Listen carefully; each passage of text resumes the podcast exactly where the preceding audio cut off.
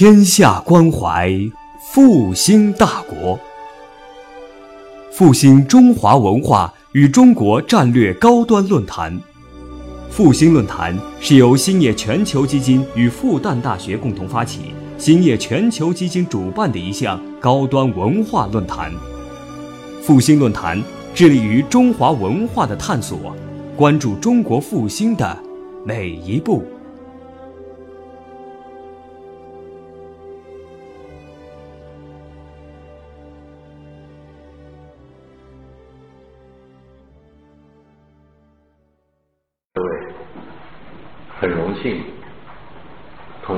新论坛来传达中国戏曲在当下发展的一些声音。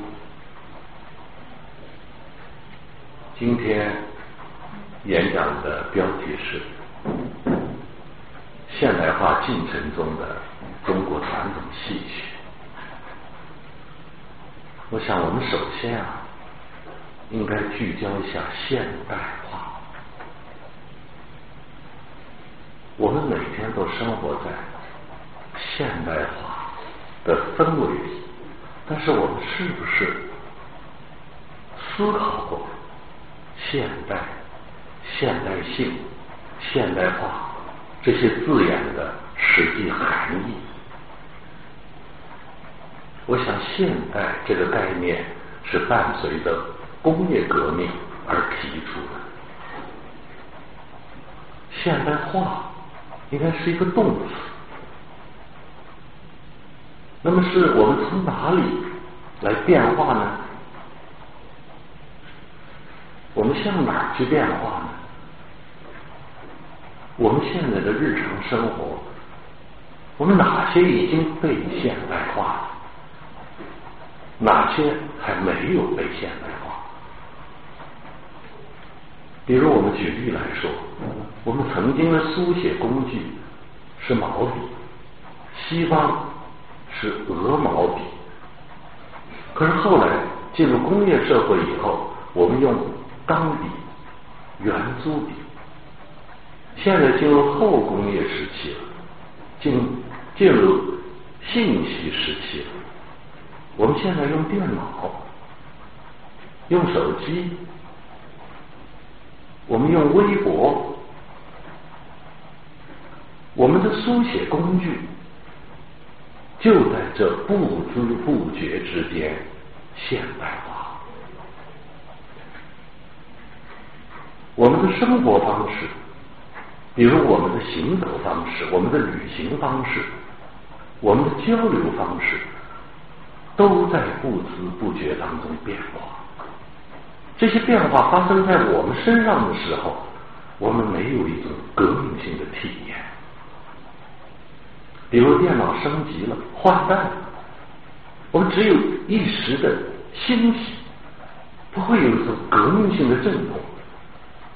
可是像我这种年龄的人，当用电脑代替。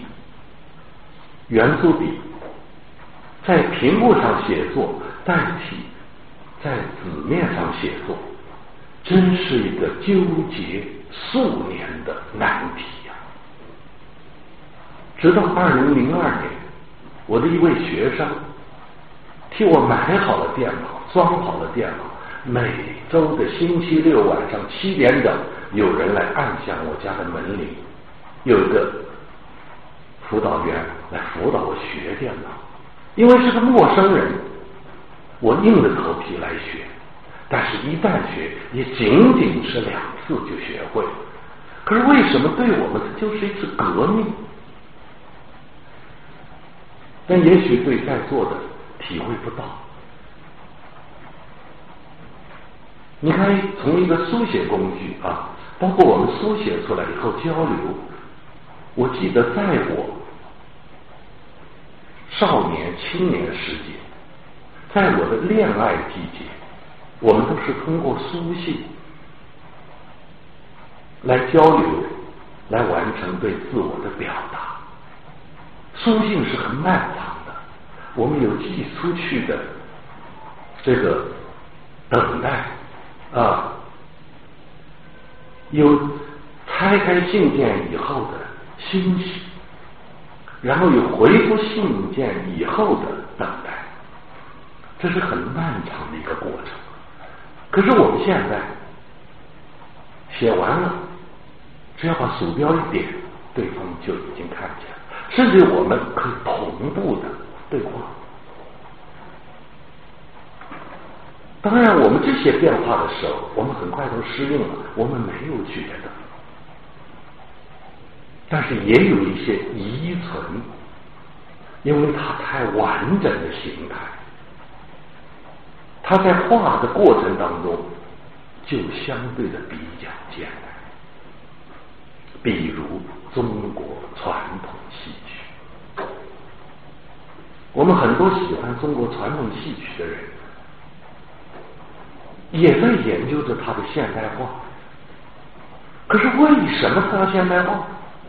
它应该怎么现代化？它是发生了什么而没有被现代化？我想我们大家都知道，中国戏曲和话剧和歌剧，或者和其他视觉艺术，比如电影、电视，它的最大的区别在哪里？就在于。戏曲表演的城市化，城市化也就是它的模式化。城市化是中国戏曲的特征，也是中国戏曲的局限，因为它是一一整套的东西，所以它改变起来就非常的困难。那么，中国戏曲的城市化是什么呢？我们知道，所谓城市化，就是对生活的行为、人际关系交流的方式的舞蹈化的提炼。比如我们过去的生活方式，农耕时期的生活方式，我们的交通工具是骑马，那么我们的戏曲家呢？就发明了骑马的舞蹈，就形成了一整套的骑马的规范。那我们的戏曲家他的智慧在哪里呢？就是我们不能把一匹马牵到舞台上去，但是我们要让观众产生我在牵马的意会。用什么方式？马可以不用，没有，但是这条马鞭是要有。因为我们对生活是熟悉的，我们知道骑马是怎么骑，马鞭是怎么指挥的马，所以当演员在拍打这个马的时候，我们会产生他希望这个马快速行进。他把马缰勒住的时候，我们知道这个骑马人是要马停下来。然后这个马鞭有黑色的，有红色的，有白色的，有黄色的，不同的颜色的马鞭就暗示着我们这个演员、这个剧中人在骑着那种颜色的马。周瑜出场，白马、白袍、银枪。没有一匹白马上场啊，它就是那个白色的马鞭。比如我们行船，我们都很熟悉，船是有水，水上面有船，划船的人要有桨或者有镐。于是我们的舞台艺术家们略去了水，略去了船，保留了桨。是不是？然后用这副桨在划船，他划船的节奏也暗示着我们他划船的速度。那么另外一个人在船上，他可以随着这个舞蹈动作的起伏、肢体的起伏，告诉我们这船在水中的风浪有多大。这就是我们中国戏曲的奥妙。还比如我们的女性缝纫、纺织、穿针引线，我们知道都有很多城市，哪一根针穿过来啊？捋了几下，好像就它不停，你就感觉它一直这线有这么长，是不是？然后他再缝纫，缝纫完了，牙齿一咬，还吐一下。他手上既没有针也没有线，但是我们承认，我们相信，我们配合他完成了这个缝纫。你看，这就是中中国戏曲的奥妙。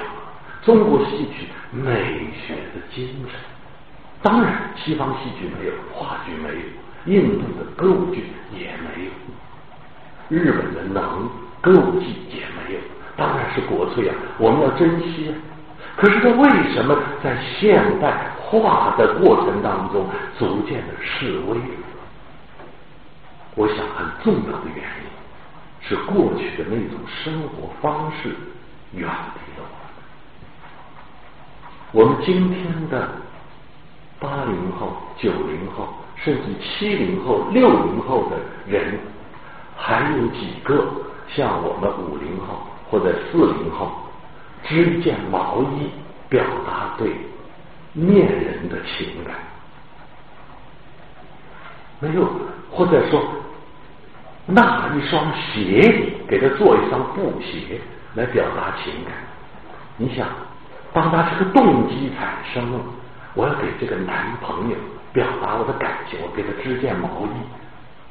可织毛衣的过程多辛苦啊！每天都面对着织下去还是不织？一针一线要织多少天？所以织完了那件毛衣，我们那个年龄段的人要接受了那个女孩子送你的一件毛衣。等于戴起了金订婚戒指，可是现在送你十件毛衣算什么？不就是卡刷一下吗？价值，也许价格价钱是比以前贵了，但里边的情感浓度、情感容量要稀少的多。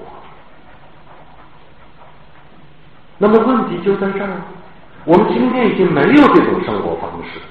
你看，我们每天吃鸡，肯德基是不是啊？喝鸡呃，这个用鸡精喝鸡汤，可是我们有几个见过养鸡的？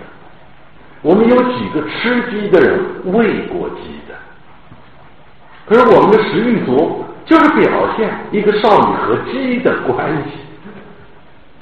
一群鸡跑来跑去，在这数数数不对，怎么用鸡跑来跑去啊？好不容易数清楚，然后弄人衣服兜了一个鸡食，嘟嘟嘟嘟嘟，在这喂啊！你看他的舞蹈就建立在这儿。可是很多八零后、九零后，这干什么呀？不理解，因为没有见过养鸡，没有这个生活的经验，因此这个戏剧城市化的美感无以建立。不能建立对生活的联想，那么我们的艺术表演也就是白搭。还有古代的少女，都是在闺阁之中的，很少见到陌生男人的。一旦见到，你看我舞台上都是，是不是都是这样偷窥一下？可是现在你们这些女孩。看到一个男孩这样，他不会认为你是害羞，他认为你在表演，你是矫情，是不是？你在勾引他，你在吸引他。如果现在我我们现在生活中再这样表现，我们就不会产生一个闺阁少女的联想，我们反而会产生一个怪异女友的联想。而且这个男孩会不理解，你这什么意思？你这这什么意思？他会不理解的。生活变化，我们建立在过去的生活方式、情感、交流方式中的中国传统戏曲的核心的价值，城市化的表演艺术规范对现代生活之间。为什么看中国戏曲？我们经常说，那是爷爷奶奶的事儿，那是外公外婆的事儿。他们是为什么要看？他们是在追逐明星吗？他们没有障碍，他们有对舞台上的生活联想的经验。此外，我们过去的一些剧目，它表达的情感方式，它的爱情观念，跟现代脱节。我们会把朱员外。妨碍祝英台和梁山伯相爱，会把这种事情当做今天的一个问题吗？一个女孩子想和另外一个男孩子相爱，而且同窗三年，三年感情很好，那个男孩千里迢迢还奔到这儿来求婚，谁一个父亲会不同意呀？哎，父亲就是不同意，这个女儿会把他。的态度当回事儿，朱元璋能阻止得了他女儿的恋爱？在今天他就不是问题了。贾宝玉不会到红盖头揭起来的时候才知道谁是女朋友。我们现在疯子结婚都是常态了，谁还会到洞房花烛之夜才掀起盖头看看我娶的是谁？其实这些事情在现代生活。都不会发生。于是，我们对舞台上的冲动、激动、纠结、痛苦，我们就没有那么强烈的感受。但是，我们的外国有，我们的奶奶有。为什么上海越剧可以在四十年代风靡都市？就是上海越剧的十姐妹，以十姐妹为代表的那批越剧表演艺术家们，他们当时就是时代青年，他们自己就面临着包办婚姻、买卖婚姻、婚姻能否自主、恋爱能否自由这些问题。他们把自己生活中、情感中的问题，通过舞台表达出来，通过《梁祝》《西厢记》《红楼梦》这样的剧目表达出来，而那个时候，也和当时的青年人的感情世界中的话题息息相关。我们也是到了五十年代呀，我们新中国建立以后才颁布了婚姻法，才提出了婚姻恋爱自主啊。那四十年代的上海粤剧，那不就是文化先锋吗？他们切合了当时的年轻人的情感、观念和心理。他们赢得了当时的年轻的市场，所以他们成为当时最年轻的艺术。可是今天，当年越剧姐妹关心的问题，还是我们今天越剧姐妹关心的问题？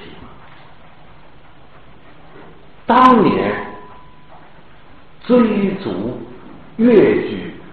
老姐妹的那些老观众，他们的观剧共鸣，还是今天观赏新一代粤剧姐妹演出的年轻一代观众的问题吗？所以，在现代化、城市化。全球化的进程当中，我们的中国戏曲的确面对了现代化的难题。那么我们也要问一个问题：为什么在二十一世纪初的时候，人类普遍意识到了现代化可能给人类文明的丰富性、多样性所带来的伤害？于是，通过联合国这个最高的平台，提出了要在全球范围内进行非物质文化遗产的保护。为什么二十世纪不提出呢？要到二十四、二十一世纪初才提出这个问题呢？就是因为我们现代化进程到了一定的阶段，我们的多样化、丰富性、民族性、地域性的文化传统将被消解，因为现代化是双刃剑，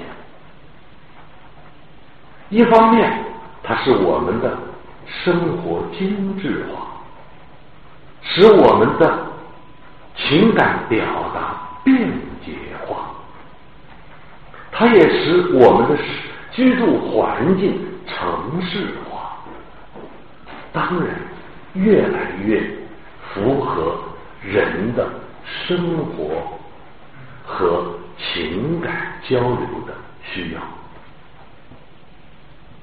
但是从另一个方面来说，现代化的负面是，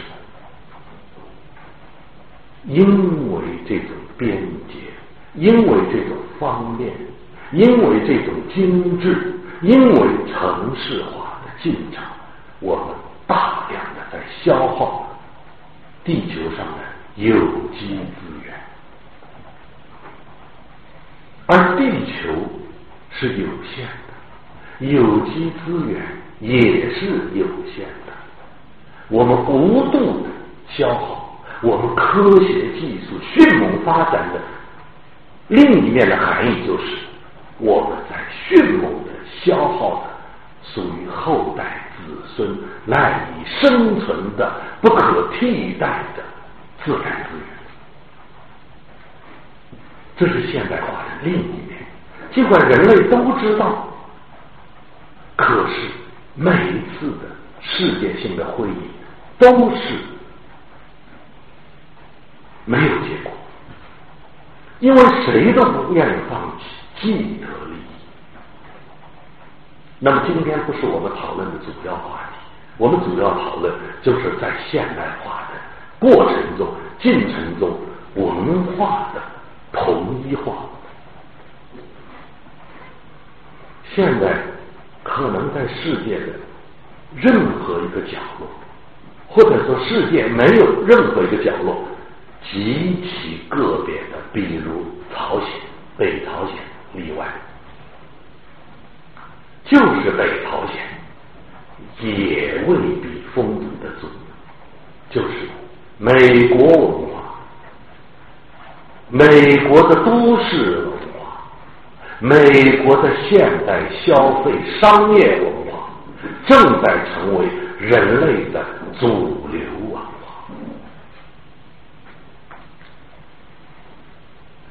我们设想一下，如果全世界的人都讲英语，这是多么可怕的一个场面！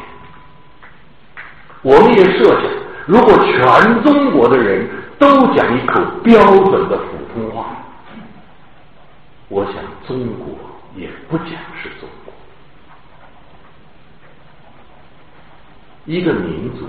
有一个民族的表情和声音，一个地域也有一个地域的表情和声音，而他们彼此有表情和声音共同构成的一种气质，正是那个地域的魅力所在。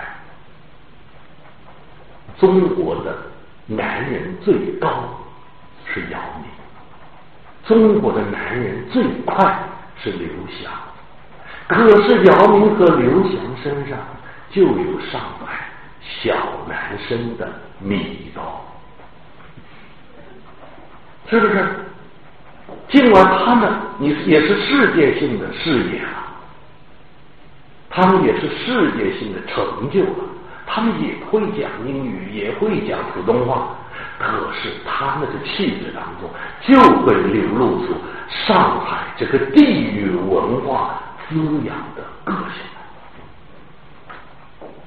范志毅曾经是中国足球队的队长，号称范大将军。但是范大将军输球了，会坐在体育场哭。山东的苏茂森会哭吗？辽宁的郝海东会哭吗？不会。正因为范志毅的这一哭，哭出了上海腔，是不是？这个地域的特点是不能代替的，地域的基因也许是许多许多年积累下来的。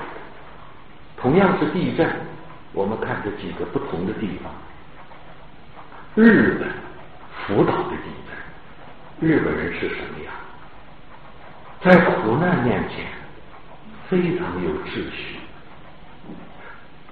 尽量节制着自己对苦难的表达，好像跟谁较劲似的。日本人的个性让我看到非常羡慕。四川汶川也地震，可是那个巴蜀之人是什么样呢？就在废墟之上，余震还在，麻将桌打起来，火锅架起来，龙门阵摆起来，这个传人的在苦难面前的那种满不在。我想，这个如果这个事情发生在苏州。发生在不要发生在上海啊，也可发生在苏州，哪个都发生啊。我们说那个吧，玉树吧，玉树三江源头啊，是我们母亲河的源头。那个地方某种意义上还没有受到商业文化、现代文明的过多的侵蚀。那些人脸上的表情是什么？是面对不可知的大自然的神奇的魔力，茫然忍受、朴实的接受，没有日本人那种清醒的较劲儿，是没有抱怨的接受。我们看这些电视转播的时候。我不知道诸位会不会从这些角度去看。如果从这些角度看，我们就不难理解为什么要在现代化的进程当中，在全球范围内提出对非物质文化遗产的保护。非物质文化遗产的保护，我想主要不是说美国。美利坚合众国的历史不过区区二百余年，谈不上多少非遗。可能他们五十年、八十年的一幢房子，五十年、八十年的一个文物，他们会视若珍宝。可是，在我们这儿算什么？你到河南，盖个房子、打个地基，一不留神一锹挖下去，五千年的文明出来。七千年的文明出来，两千年的帝王陵墓出来，主要对全球范围的非遗的保护，是对古老、有深厚文化背景和传统的国家、民族和地区，也是对。一些在经济上、科技上相对滞后的一些民族、地域的文化的报。文化没有贵贱高低之别，甚至我们中国的普通话以北京方言为基础的这个普通话作为中国的国话，我相信也是偶然的。十三朝古都的西安长安。一度时期是中国的普通话，六朝古都的南京一度时期也是中国的普通话。如果我们共和国建国不是建在北京，是建在郑州，那河南话也就成为普通话了。所以这个带有一定的偶然性，没有一定的科学性，一定是。北京话、北方方言一定比吴方言、一定比川方言、一定比这些方言更科学，发声更合理。我看。所以在文化、在方言、在艺术创造面前，没有贵贱高低之别。凡是人类创造出来的任何一种文化、一门艺术。都有保存的价值。意识到了这一点，我们才忽然有了紧迫感，有了我们对传统文化、民族文化、地域文化保护的迫切的意愿。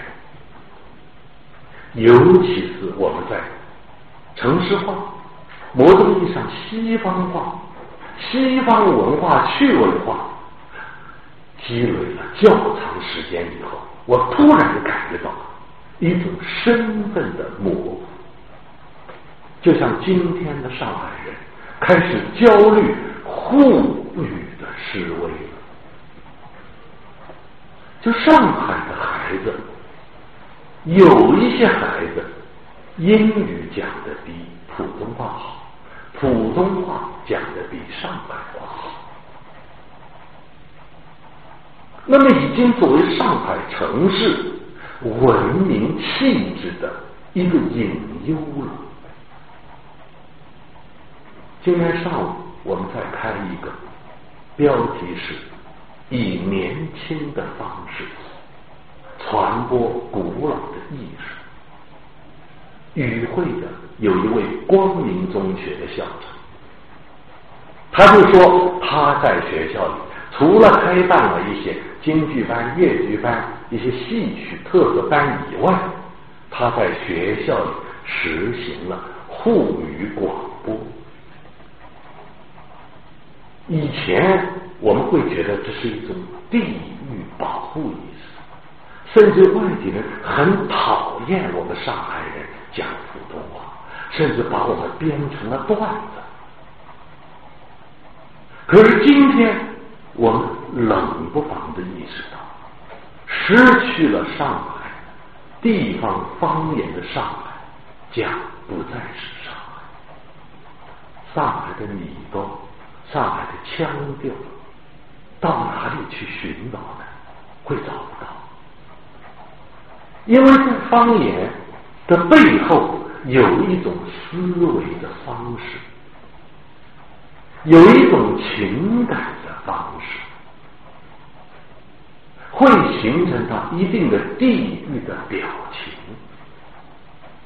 我们为什么说，哎，这个人挺像东北人的，哎，这个人挺像山东人的，哎，这个人挺像河南人的，哎，仅仅是他们长相上和语言上的特点吗？当我们说出这句话的时候，往往是找到了他的气质的特点。其实山东人也不是个个都豪爽啊，个个都愣啊。陕西人其实也不是个个人都是一根筋啊，啊，或者东北人也不是个个都会忽悠人啊。哎，可是我们就是会找到一种地域的。某种共通性，就像我们上海一样的，我们曾经作为一个城市化进程比较快的地方，我们的工业化的产品、手工业产品，那都是上海以外地域啊喜欢的东西。我在童年，我在江苏苏北长大，到上海带什么？除了带大白兔奶糖，带上海的真纸品，带上海的的确良，甚至于带上海的茉莉花茶叶末。这个茶叶沫一泡出来，就会泛起一种上海气息来。上海的那个的确良衬衫，一旦穿起来，就有一种上海人的味道，而这些东西就隐隐约约让人感觉到一种洋气。所谓阳气，也就是一种城市气息和现代气息。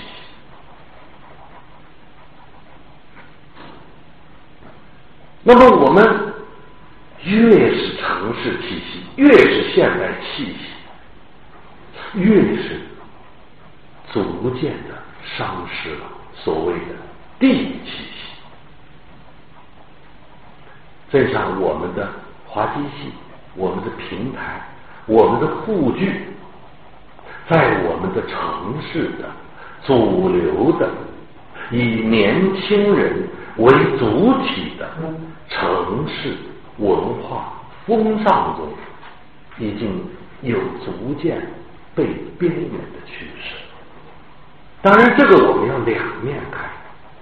一方面，的确是城市文明的进程，让以农业和旧式的市井为依托的那种演剧形式，逐渐产生了审美距离。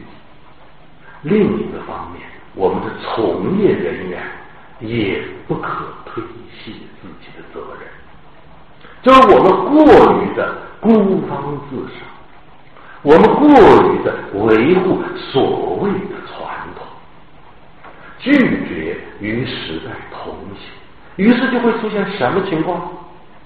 比如我们淮剧，一度时期，淮剧是上海最卖座的剧。在四十年代到五十年代的时候，京剧在上海的演出，一旦到了票房不妙的时候，就会请一两个淮剧的名角来同台演出。为什么？因为淮剧的观众。可是渐渐的，你看。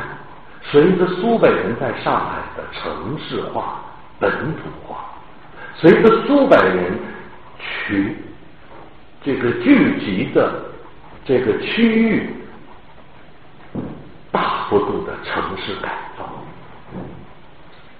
也随着老一代苏北人的逐渐的年龄增长，不便走出家门，怀聚在上海的。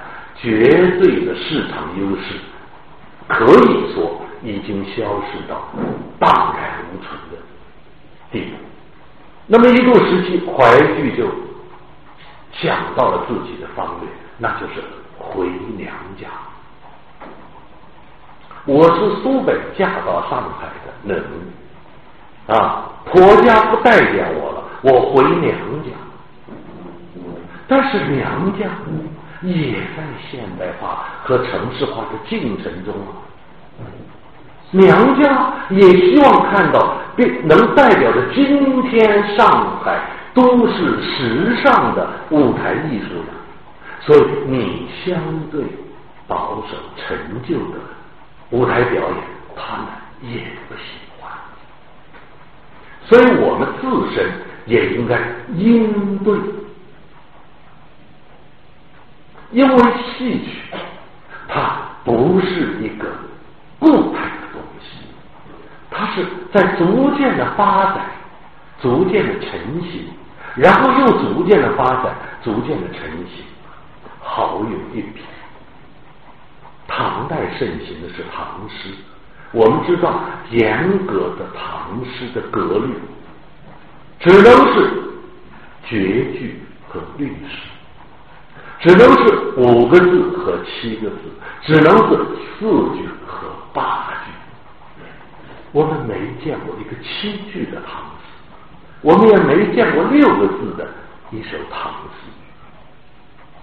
可是到了宋代，不再是唐诗的这种格律的一统天下，出现了宋词。第一句四个字，第二句。三个字，第三句七个字，第四句一个字。为什么？文学艺术说到底都是为了表现生活，表达情感。就是我这一段情感，你这个四七二十八啊，七八八六十四，这么多字。不能恰到好处、好处的把我要表现的内容装进去。我这一句，我就讲七个字就啰嗦，讲五个字就少了。所以那个时代的所谓改革家，我们想象中唐诗是为宋词崛起，一定也有一个过渡时期。这个过渡时期的先行者也会被说成俗典忘祖、背弃传统。但是，当他一种新的表达形态建起来以后，也就是词的格律形成以后，唐诗并没有因此而消失。只不过，宋代的主体文学样式变成词了。非但宋代有人可以按照唐诗的格律写作，就是今天我们报刊上、网络中仍然偶尔可以看到所谓用旧体诗创作，表达今天生活的心事。唐诗发展到宋词，宋词发展到元曲，元曲发展到明清的小令、戏曲传奇，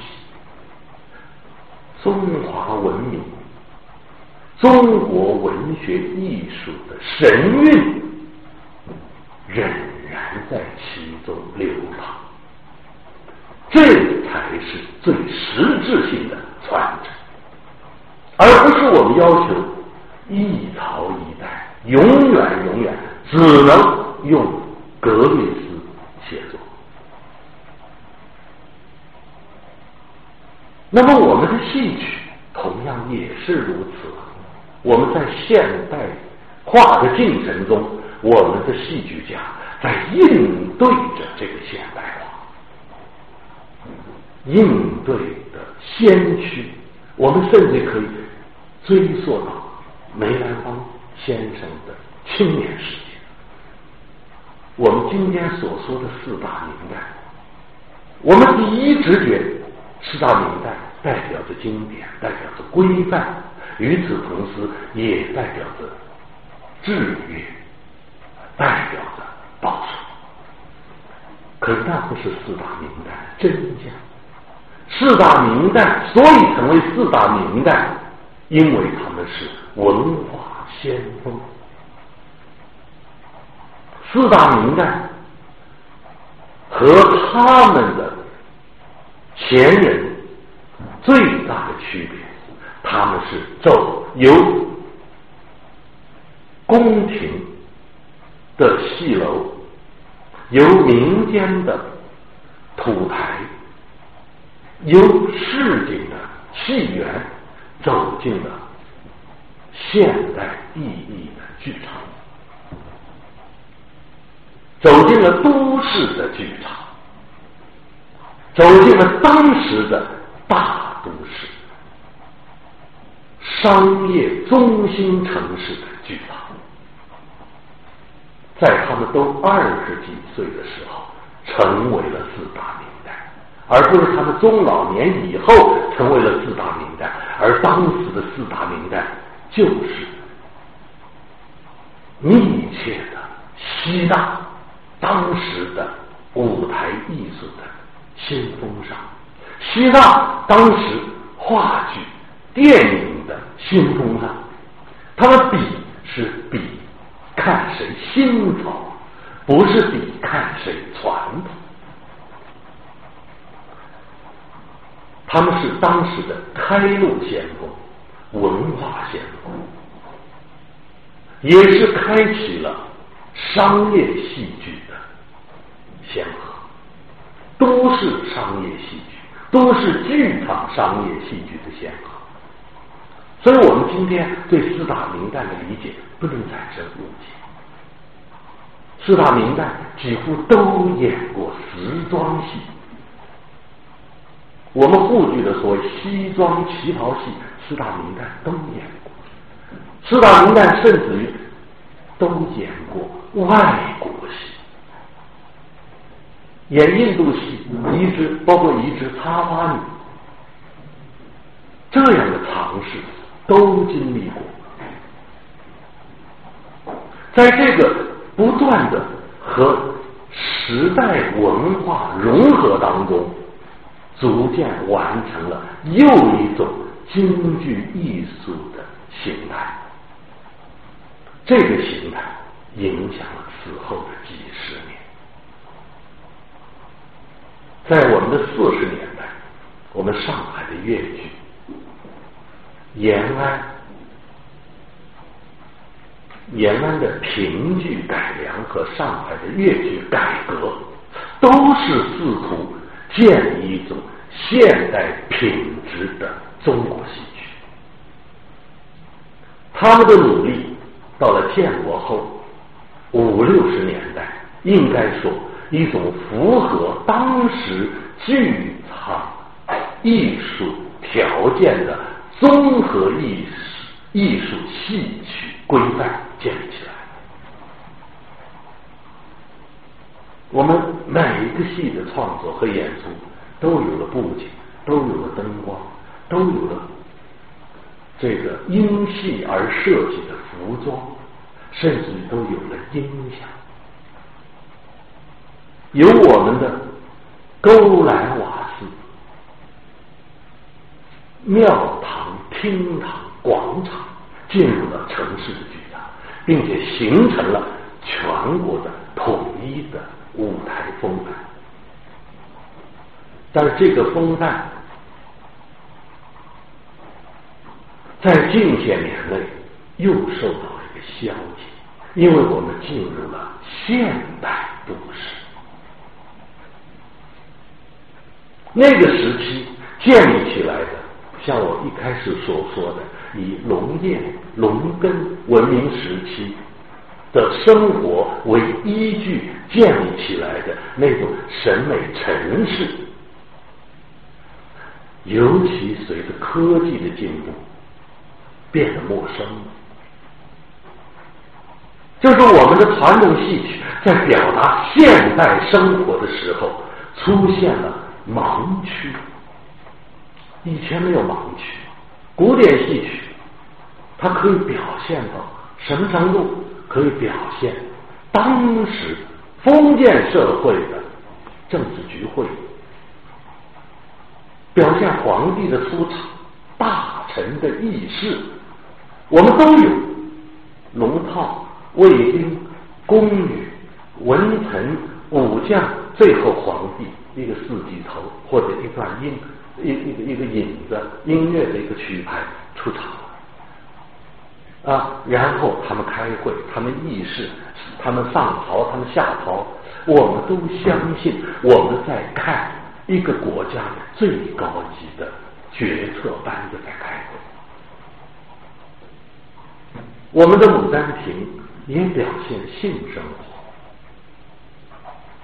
身上那么多的装饰，繁复的化妆，繁复的服装，但是它表现的杜丽娘的性意识、性幻想，给我们心灵上产生的那种联想和刺激，某种意义上，真比看那个赤裸裸的三级片还要强。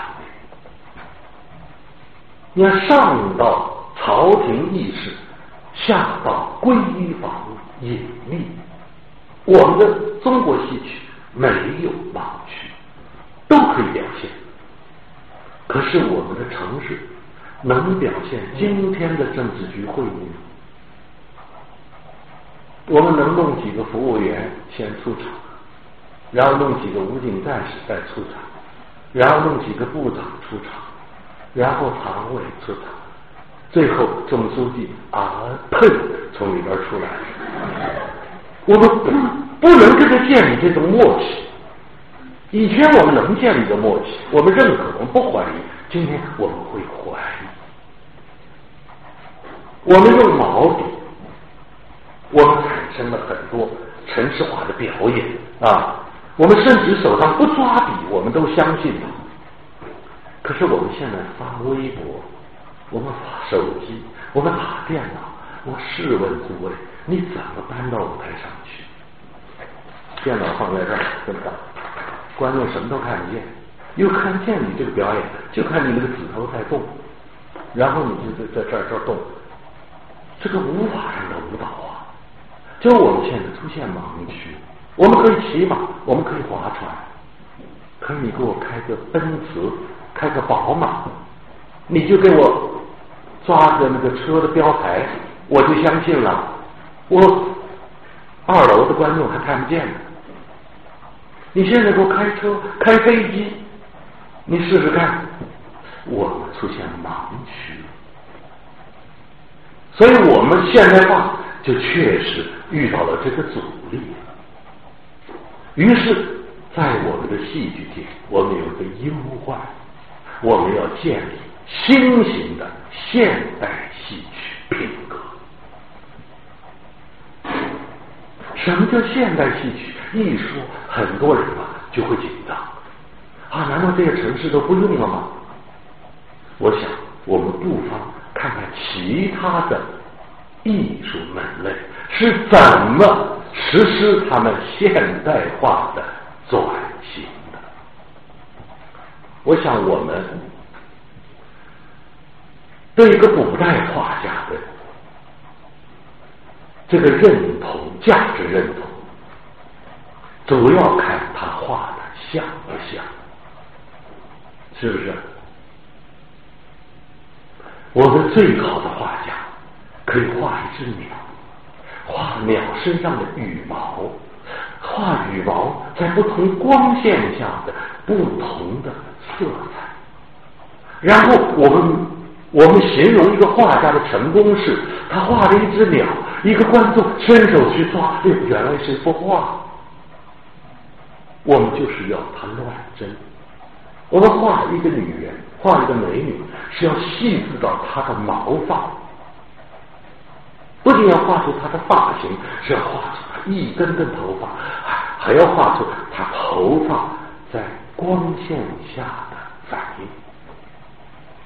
要画出一个人的汗毛来，这是我们画的像。我们的雕塑家也是如此。西方的雕塑，我们看到也就是像。可是冷不防工业革命来了，冷不防照相机发明。照相机发明了，已经是一重恐怖，接着一重恐怖，摄像机发明。从黑白拍到了彩色的胶片你还能比它更像吗？在欧洲，照相机发明使用以后，当时的名画家多数都改行成为了摄影家。他们还搞视觉艺术，但是他们知道画已经画不过机器，所以他们都改成了摄影师。那么，是不是我们的美术、我们的画家从此就山穷水尽？没有，绘柳暗花明。你不是真实吗？我比真实更真实。你不是能把汗毛都拍出来吗？我现在把汗毛孔画出来，画的像一座山。山上棵参天大树，我告诉你，这个画命名为汗毛，比真实还真实。你不是能把一个女人的比例画到恰到好处吗？我可以把一个女人的胳膊画到背后，乳房画到腿上。我可以把它整个部件搭配肢解掉，我要把它画的不像。于是，抽象派、印象派、现代派的画家又建立了自己的尊严。我们看到了对生活的又一种表现的可能，所以称之为现代画家。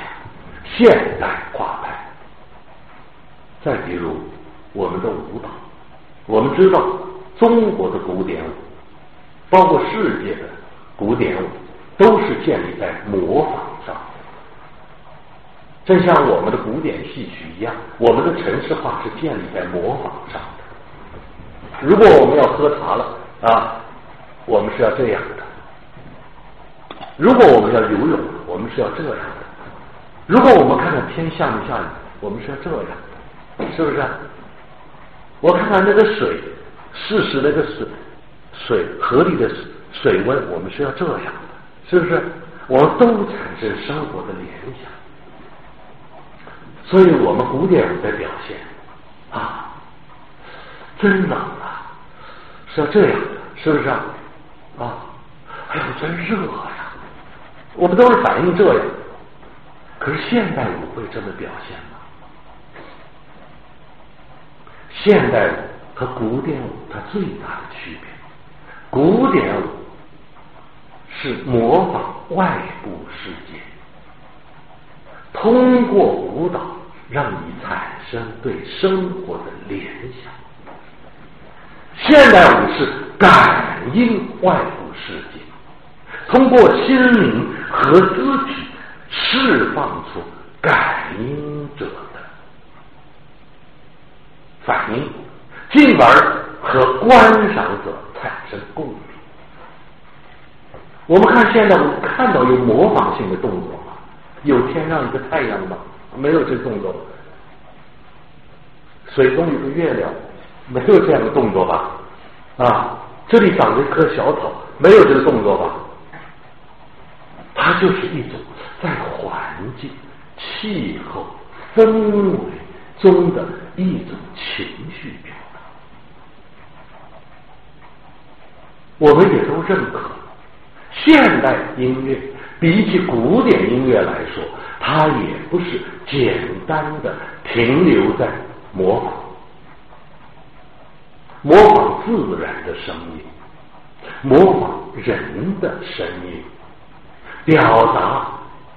共性化的情感，喜怒哀乐。比如，我们举个例子，我们知道柴丹朱马，一个藏族歌唱家。我想，四十岁以上的人应该听过他的歌吧？北京的金山上啊啊！我们以前一听，他就是一个藏族的符号，一听那话，我们就想起了西藏。可是后来出现了朱德琴的阿姐鼓，他也是在表达西藏。但是我们听了朱德琴的阿姐鼓以后，我们是否会感觉到柴丹朱马所使用的藏族的文化元素非常的？表相对的表面，而朱德群、何信田所进入的藏族文化，相对而言比较深邃。我们听柴丹祖玛的，我们听出一种情感，听出一种地域的音乐的风情。我们听得见灵魂的声音吗？我们听得见宗教的声音吗？我们听得见自然的声音吗？听不见。但是朱德琴的，我们听得见。朱德琴的那个歌词啊，我们有时候都听不清楚。可是我们听他的歌，尤其是家里音响比较好的情况下。起先几次听的时候，至少对我来说，灵魂是颤动的，眼睛是流泪的，仿佛我们自己灵魂就腾空了，仿佛我们就在西藏的那个雪山，在西藏的疆域当中，在他的寺庙当中，在藏民的人群当中，去感应着他们的精神。宗教传统民俗里边有一种天籁之声，直接抵达灵魂。我想，这就是现代音乐跟古典音乐。有人说，二十世纪的中国音乐只对人类贡献了两首乐曲。这是一家之言，是为了强调这两首乐曲。一首是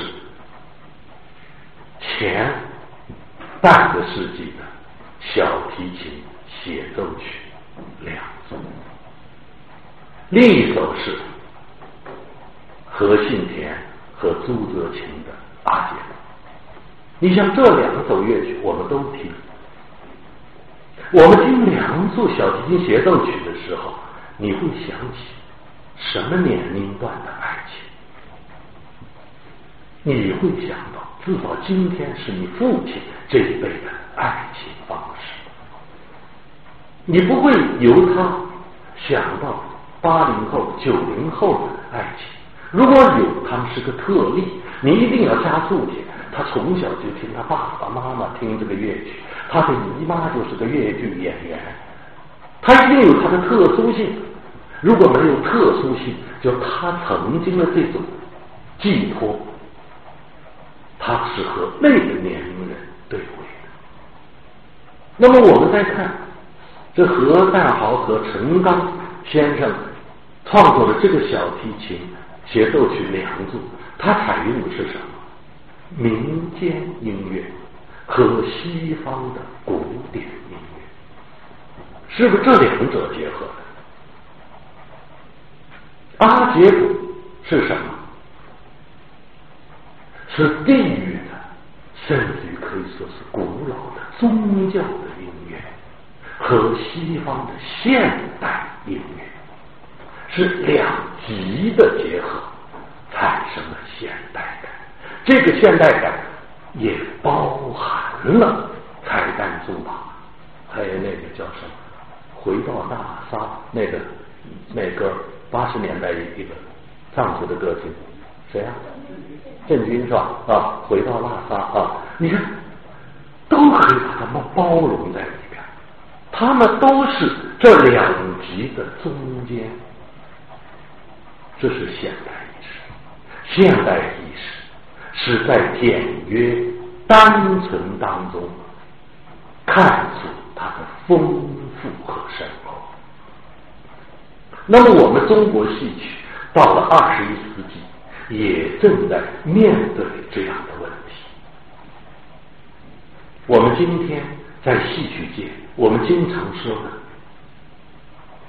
经常面对的有这样的一些话题，比如现代戏就等于现代戏曲吗？现代戏，我们经常看一些现代戏。所谓现代戏，就是当代题材、现代生活它里边就具有现代性了。在我记得是在去年吧，在这北京的一次国际戏曲学术会议上，有对于中国的现代戏的创作现状有三种不同的看法。一种是前辈郭汉成先生提出，他说现代戏经过半个多世纪的努力创作，已经成熟，已经完成了。现代戏也和传统戏一样，形成了一个和谐的、完整的形态。另一位是北京的一位评论家王运明先生，他说现代戏还在一个蓬勃生长的青春期，就是说成型了，但是还没成熟，还在变化之中。再一位就是我的意见，我说中国的现代戏曲。某种意义上说，还没有破题。如果各位联想到我刚才所说的现代美术、现代音乐、现代舞蹈的概念，你们说中国戏曲的现代性完成了吗？那？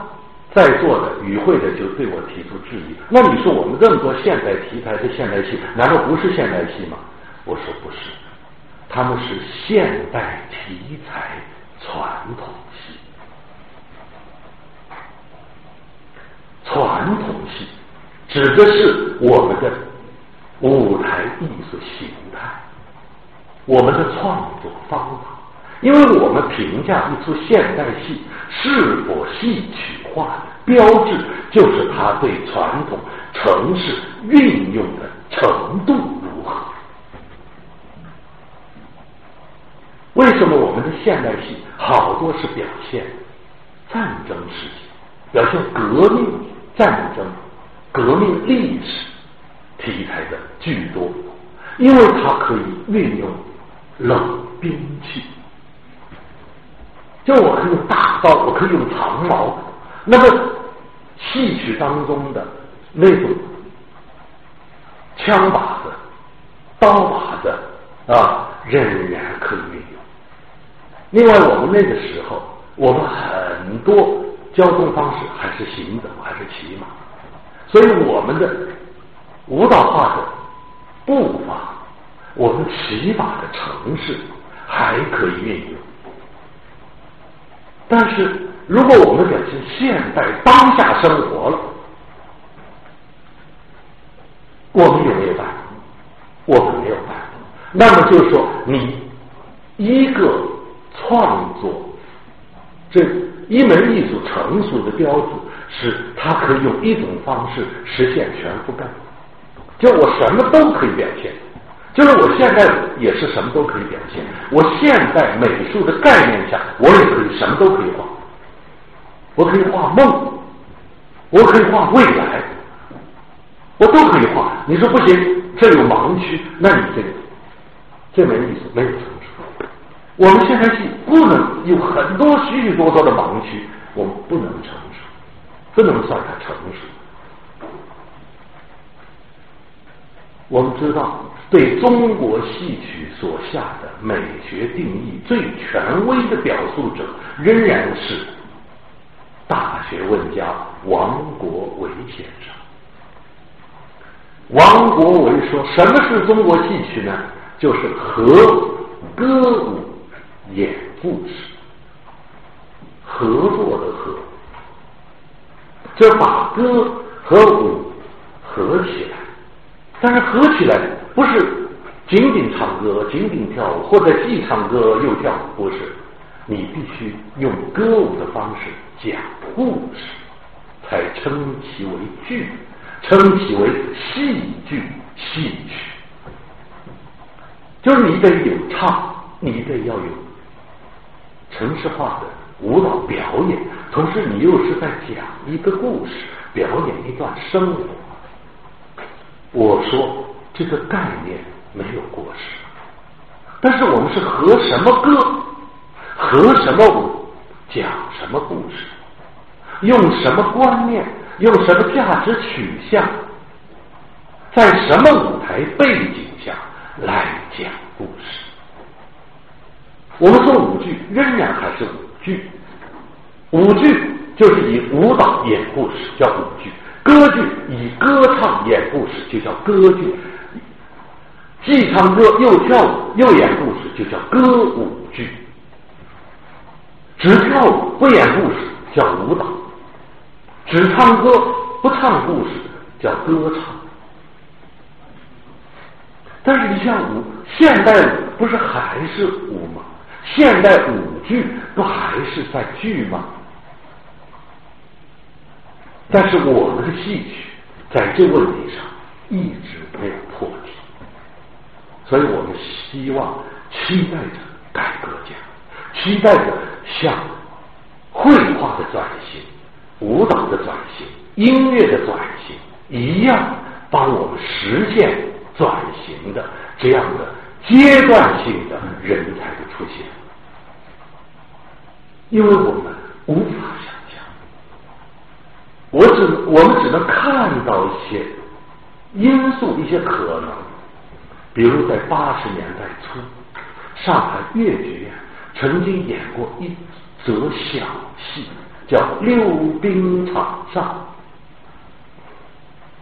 我想在八十年代初的都市生活来说，在越剧舞台上溜冰，两个人在溜冰当中，溜冰场上邂逅。然后彼此暧昧，彼此开始吸引，后来发生关系，然后产生了戏剧性的转折，演完了一个故事。哎，我认为他就带有一定的现代性，它已经台步没有了，他是溜冰了，而溜冰当中它仍然有戏曲的节奏，有戏曲的韵律。也许我们在这些当中，这些戏剧当中。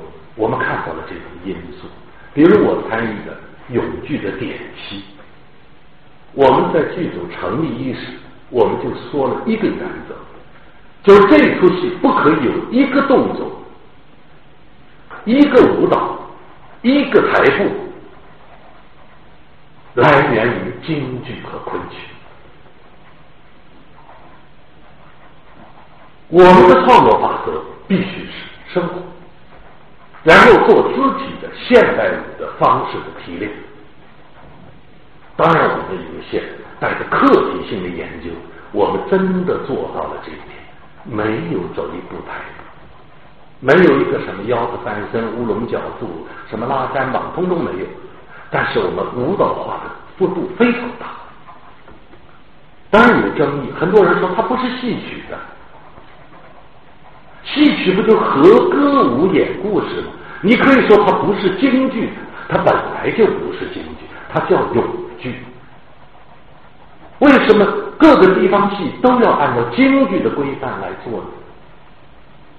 永剧它为什么不可以按照它的方式来舞蹈化呢？像这种戏也做了某种提炼，比如我们京剧，如果说它叫原场啊，他叫。丝边，他叫那个呃，这这个包括林冲夜奔，我们都在行路啊。我们这有一个，大家知道，典妻改编于魏无力的母亲，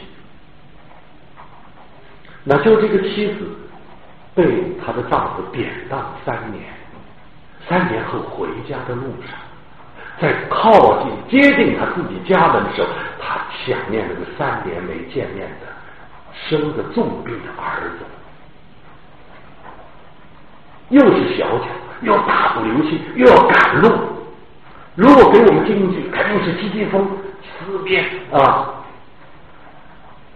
锣鼓，这这个呃锣鼓点子，密集的锣鼓点子。可是我们这儿，我们一段音乐，然后就是生活化的奔跑，甚至有时候是。慢镜头的这种奔跑，可是我们的舞台灯光啊，像那个路灯一样的往后闪，然后在跑他的路上，用灯光铺展出一条小路来。他只要变换跑的动作，一会儿这样跑，一会儿这样跑，一会儿擦擦汗啊，一会儿斜着跑啊，就这样跑。这个戏唱腔没有把剧场，唱腔没有把剧场吹到高潮，表演剧情都没有吹到高潮，是他的这番跑把剧场吹到高潮。每当他可以跑的时候，剧场真的就像炸锅的一样。其实他的这个技巧，他的这个台步，跟我们京剧，跟我们那个城市化程度比较高的剧种的演员相比，根本就是小小巫见大巫啊。可是他在那个情境中。他让我们产生了一个女人急于回家那种生活化的跑步，但是他也经过了一种提炼，它构成了一种现代的表达方式。当这戏演出以后，包括我参与的某些戏，我们都带着探索现代戏曲的意识。当然，我们全国还有很多这样的艺术家。都在做着艰难的探索，这个探索就是我们不满足于用，就是我们生活在宋代，我们已经不满足于仅仅用唐诗写作，我们想有一个适应宋代的一种文体方式来写作，我们在孜孜以前，在探索这种东西，但是我感觉到我们还仅仅是在探索。我们真正使我们现代人能够产生联想，又能对我们现代生活实行全覆盖，同时又是和歌舞演故事符合中国戏曲的审美本质的这样的一个戏剧形态，我相信不久的将来会实现。眼下我们在做什么呢？眼下，我想我们首先是要鉴别清楚。比如我刚才说的，现代戏不等于现代戏。昨天上午我在上海大学做讲座，有个同学现场提问，他说：“为什么不创作一些现代戏，而戏曲永远在创作古代戏？”我说。古代戏照样传达现代意识。古人舞台上的古人，照样和舞台下的惊人构成心灵的共振。关键是我们用什么眼光、什么价值取向去认识那段生活。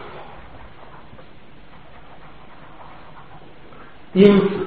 对当下生活认识的深浅，并不取决于我们表现题材的古今。有些现代戏，它的观念非常的落后，甚至很概念，我们就不相信它是现代生活。他不，他虽然穿着现代的服装，但是不能建立现代的这个默契。相反，很多古装戏让我们产生这种默契，因为人、人性、人的理想、人的欲望，人在理想和现实、理性与本能。保守与进步等等等等中的两难处境，古今都是相通的。古代的生活照样印证今天，所以有些虽然是现代戏，但它不一定具有现代性。这是我们经常会在内容上、内涵上的误解。第二个误解呢，就是我们简单的以为现代戏曲就是豪华包装、大制作，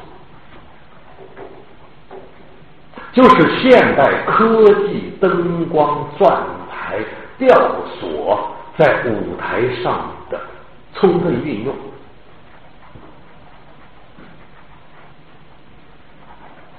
当然，大制作本身不是贬义词，它是要根据需要的。如果我们要表达大场面、大情感、大境界，我需要这样的大制作。如果我仅仅为了掩饰自己的贫瘠和不自信，我要膨胀自己，就像我们。很早，改革开放最早的个体户，最先富起来的一群人，都喜欢戴一个像锁链一样的金项链，戴一个巨大的一个金戒指，有的时候恨不得十个指头戴都戴金戴金戒指，就是那么急切的告诉人家。我有钱了，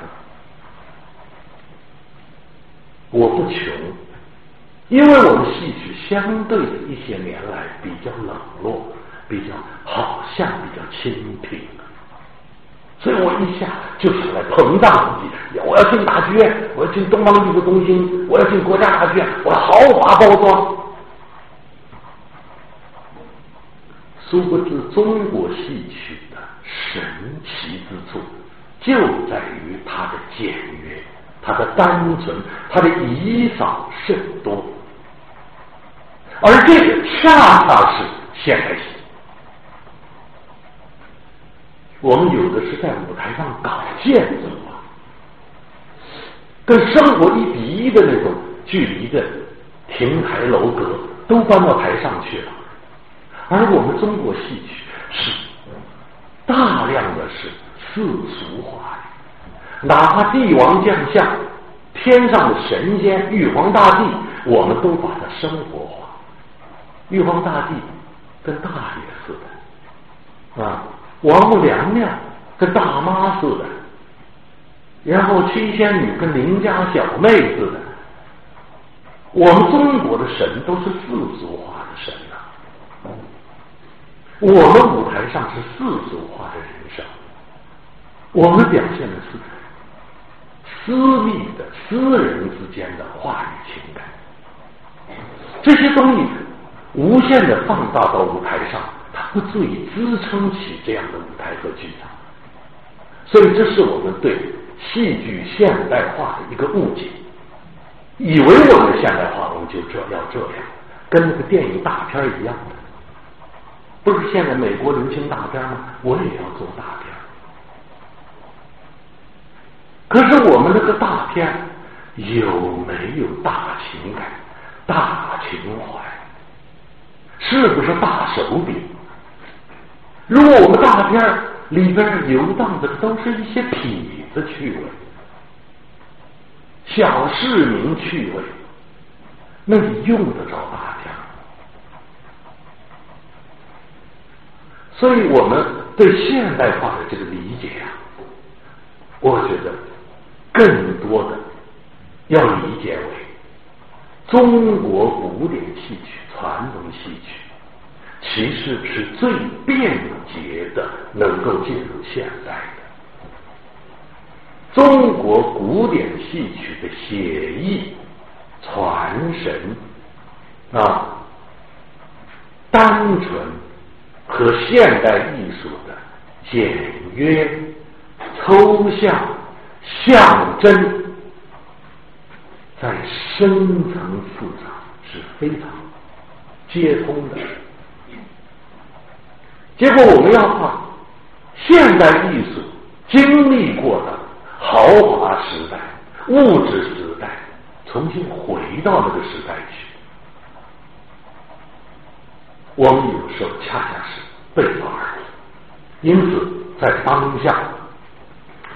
我感觉到，我们中国戏曲在当下的现代化的步伐，最最重要的，我以为要做这样两件事：一个是我们曾，我也曾经表述过的，叫原乡意识，或者叫返乡运动。原乡意识是什么？我们通常说的家乡概念是有认知的地方。比如我童年在这生长，我曾经坐在外婆的怀里数天上的星星，我曾经在雨后听着一旁的蛙声，我曾经行走在乡间的小路上。我曾经在这个里弄堂的弄堂口用热水瓶买过豆浆，这是我们曾经有的对乡村、对故乡的记忆。原乡也许比它更深，是我们的每一个人的生命的情感的。甚至于我们族群的原始的家乡，比如我这个人，我的父亲出生在河南许昌的乡下，我现在的家乡，我家里的那块自由地上，那块坟地上并列着六代人的坟墓，那么至少六代。上书六代就在这里生存，所以我一直认为我是中原人。就在前两年，一个不经意之间，我有点走火入魔，我非要弄清是自己的来历。为什是什么触动呢？是我不经意的听了一次台湾的作家诗人席慕容，有很多人知道啊。席慕容的演讲，他说到了原乡历史。他说我的祖先是蒙古人，但是我我包括我父亲这一代就不是在蒙古生长。我对蒙古没有一种家乡式的感性记忆，但是我基因基因中有蒙古文化的浸润。所以我在世界各地游荡，我如果冷不防听到一声马头琴的演奏或者长调的演奏，我看到一个蒙古包的画面，看到蒙古人的一种服饰，我会静默的、悲怆的流下眼泪，我会有一种遗零漂泊的悲伤。说这种东西啊，它种植在我的这个潜意识当中，呼之欲出。说到我，就是说中年的时候，席慕容啊，才终于回到了内蒙古。当他从车上下来，一看见那个帐篷，一看见那个草地，他就匍匐在地下，泪流满面。他感觉到。我就是长出来的东西，长出来的生命，我回到了我生命的源头。我说的这是一种原乡意识，就像我们所说的中原人啊，我们所说的广东人啊，我们说的四川人。就是每个人都有他自己的一个来路，这个来路你不要以为跟你的记忆无关。你经历了多少代，你行走了千万里，你甚至于已经旅居在国外、定居在国外，那个基因潜藏在你的深层记忆里，冷不防、冷不防会被剥下，你会被那个。那个原始的召唤所感动，会牵动你的灵魂。所以我说我中原人，中原人是朴实厚道的。我怎么一直有一种忧患感、幻灭感、漂泊感？我一直找不到我自己的感觉。我我出生在江苏，那么我的祖先是中原人。我后来又移民到上海，我为什么有这么强烈的漂泊感？我跟我在上海二十五年了，我始终有种若即若离。上海人老把我看成哪地，哪地老把我看成上海人。我始终想融进上，又拒绝融进上，是什么原因？我真的想来寻找我的生命的源头，结果我发现，我的祖先是鲜卑族，中国的罗姓氏族啊，有两个起源。一个起源是在江西的九江，那是我们的火神烛龙的后代，曾经被封在九江一块地方，这个地方叫做罗地，于是他的子孙后来繁衍都是以罗姓来称呼，他们的流徙范围主要是长江沿线。另外一个源头就是在中原，在河南。河南这个罗姓是哪来的呢？是魏晋南北朝的时候，鲜卑族有一支，这个族群叫做赤罗氏，叱咤风云的赤，罗马的罗，赤罗氏在洛阳。开封一带跟孝文帝决战，最后大败。孝文帝把几十万鲜卑族的军人解甲归田，就地成为军垦战士吧。现在就是成为一种屯田吧啊。当时就成当时转业军人务农了。然后我的祖先原来来自于这里，哎呀，我一下子我觉得能解释我自己。我所说的原乡意识，就这个意思。柴丹卓玛是一种家乡风韵，朱德群是一种原乡神韵。当朱自清唱着阿姐鼓回到他生命的原乡的时候，我们听着他也回到了我们各自的原乡。对于中国当代戏曲来说，现在就是要有一场返乡运动。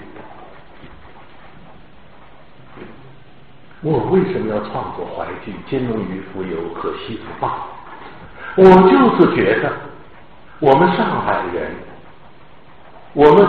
包括苏北人对自己的出身、对自己的文化背景是有误解的。我们总是把这一百年的苏北当做苏北文化的根。这一百年苏北是什么？前五十年黄河泛滥，灾荒平原，兵荒马乱，所以苏北当兵的人很多。台湾老兵当中大量的苏北人。包括我们新四军啊，新四军来到上海接管上海，大量也是苏北人，因为他农业收成不好，所以苏北移民特别多。那么这个苏农业时节的比较贫困的，不太。不像苏南这样富庶的这个地区，就是苏北的真相。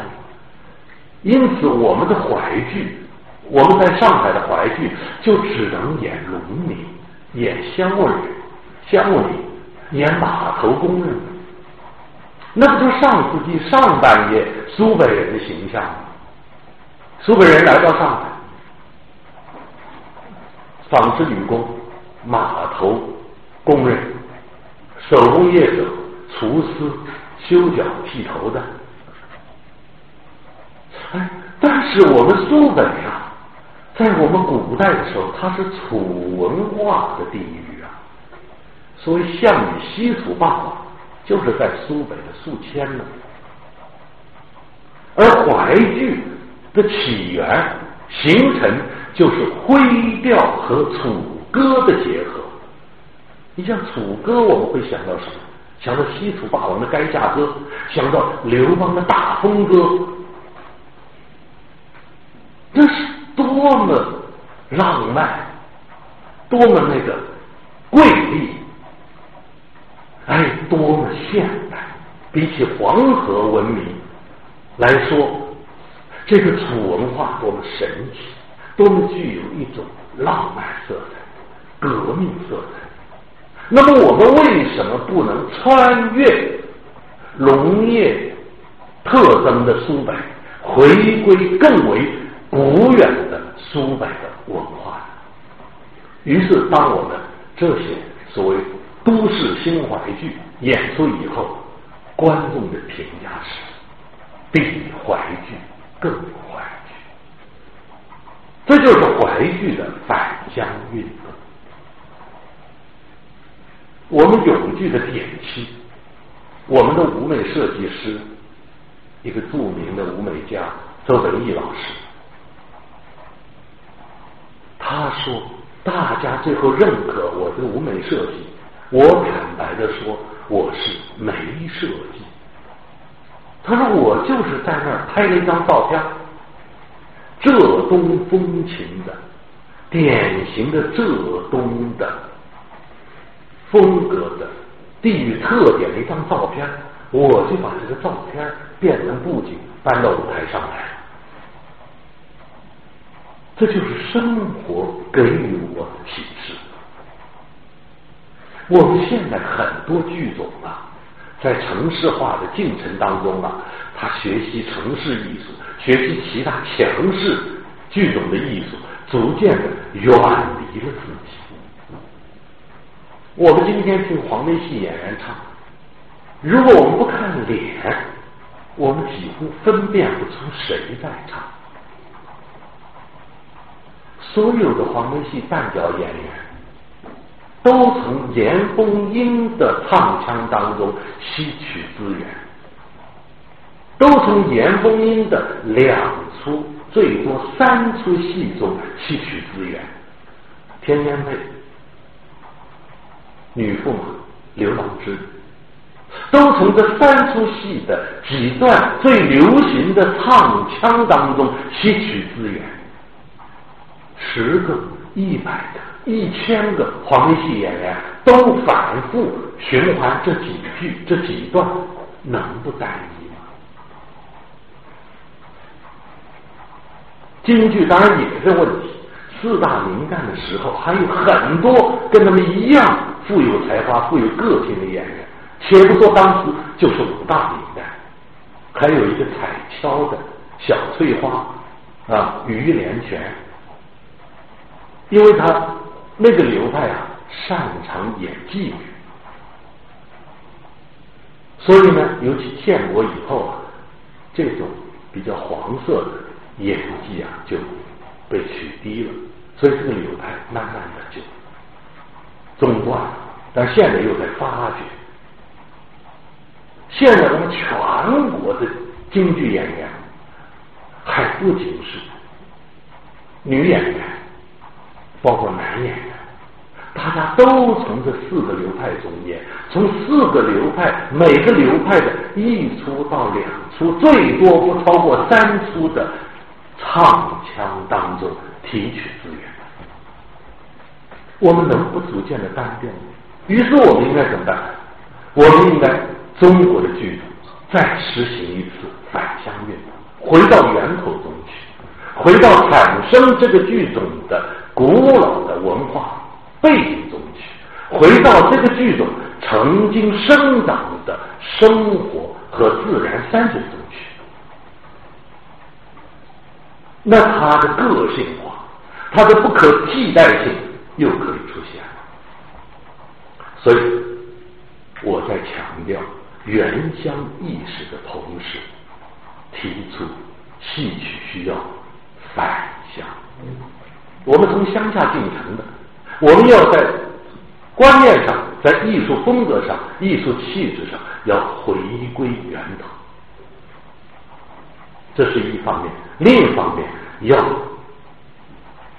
就是重新找回自我的同时，要重新返回城市。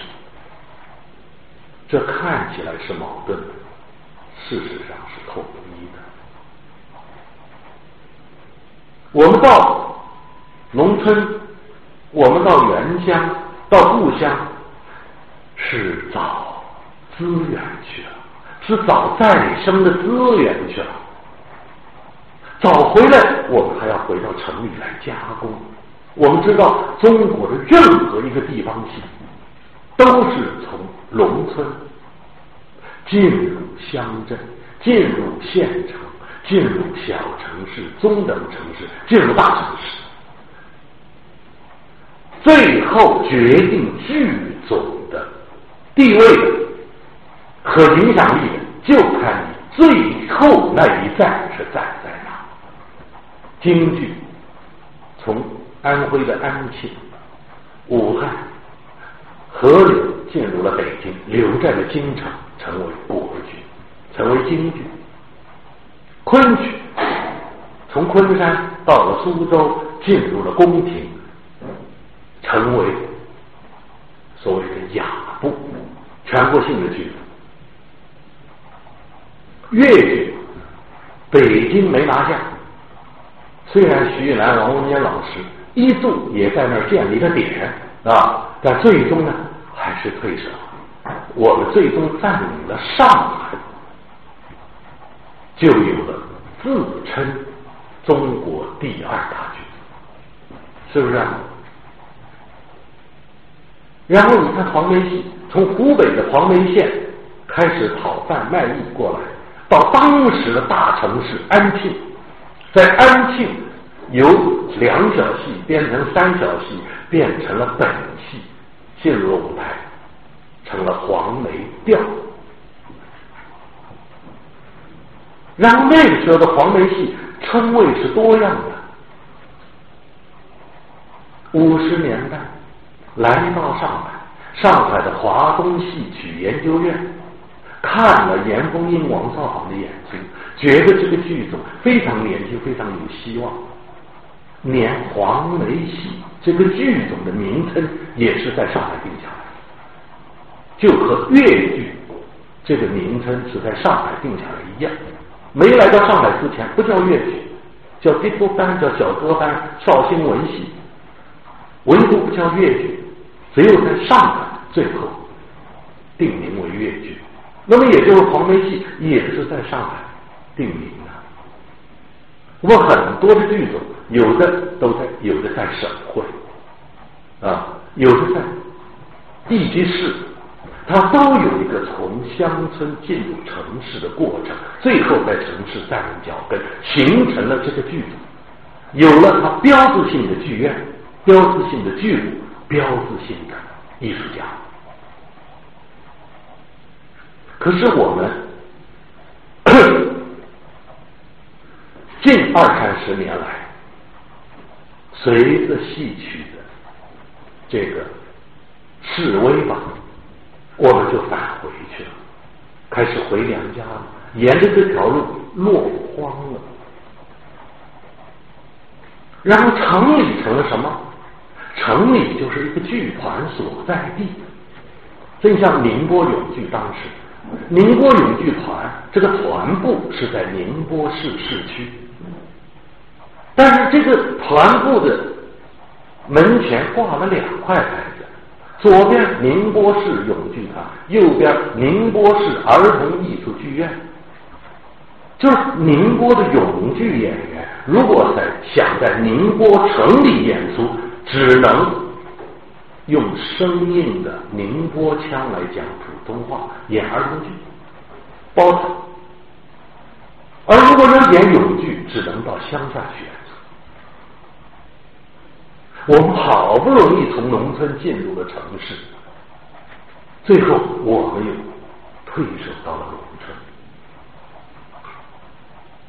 今天我们要提出返回城市，因为我们知道，古今中外，任何一个戏剧的繁荣时节，无不是以城市为标志。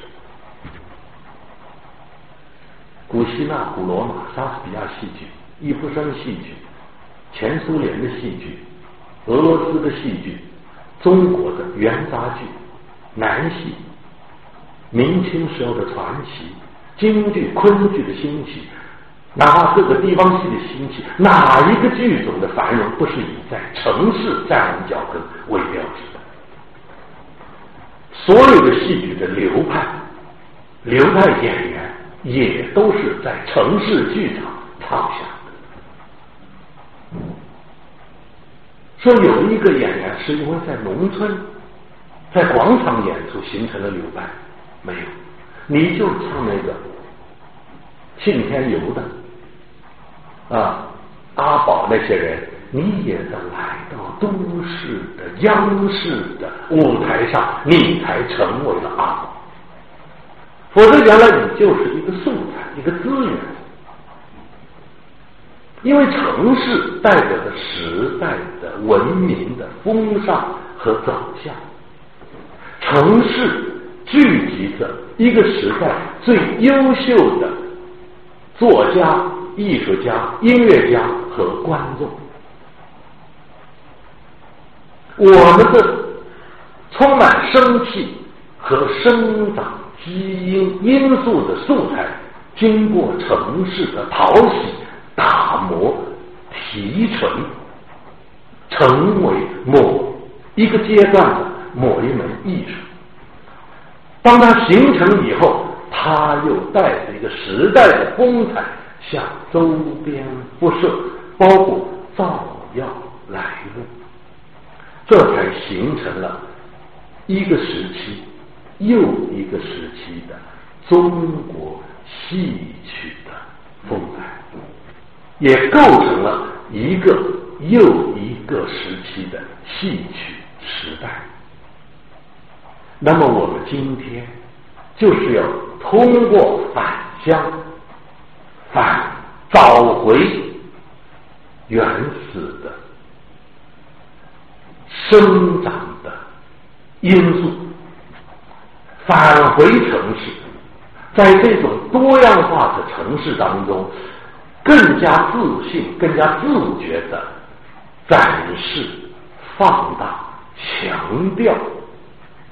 自己的个性特质，进而对城市都市的文化艺术进行丰富和繁荣，这才是中国戏曲，包括中国各地方戏曲真正走出现代围困、重新复苏乃至复兴的。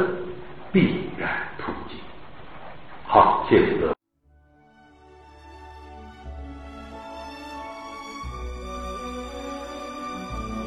感谢聆听本期复兴论坛。本论坛由复旦大学儒学文化研究中心提供学术支持，欢迎您关注复兴论坛的微信、新浪微博及豆瓣小站。复兴论坛主页：三 w 点复兴 Chinese 点 cn。我们将向您推送更全面的资讯及更优质的论坛。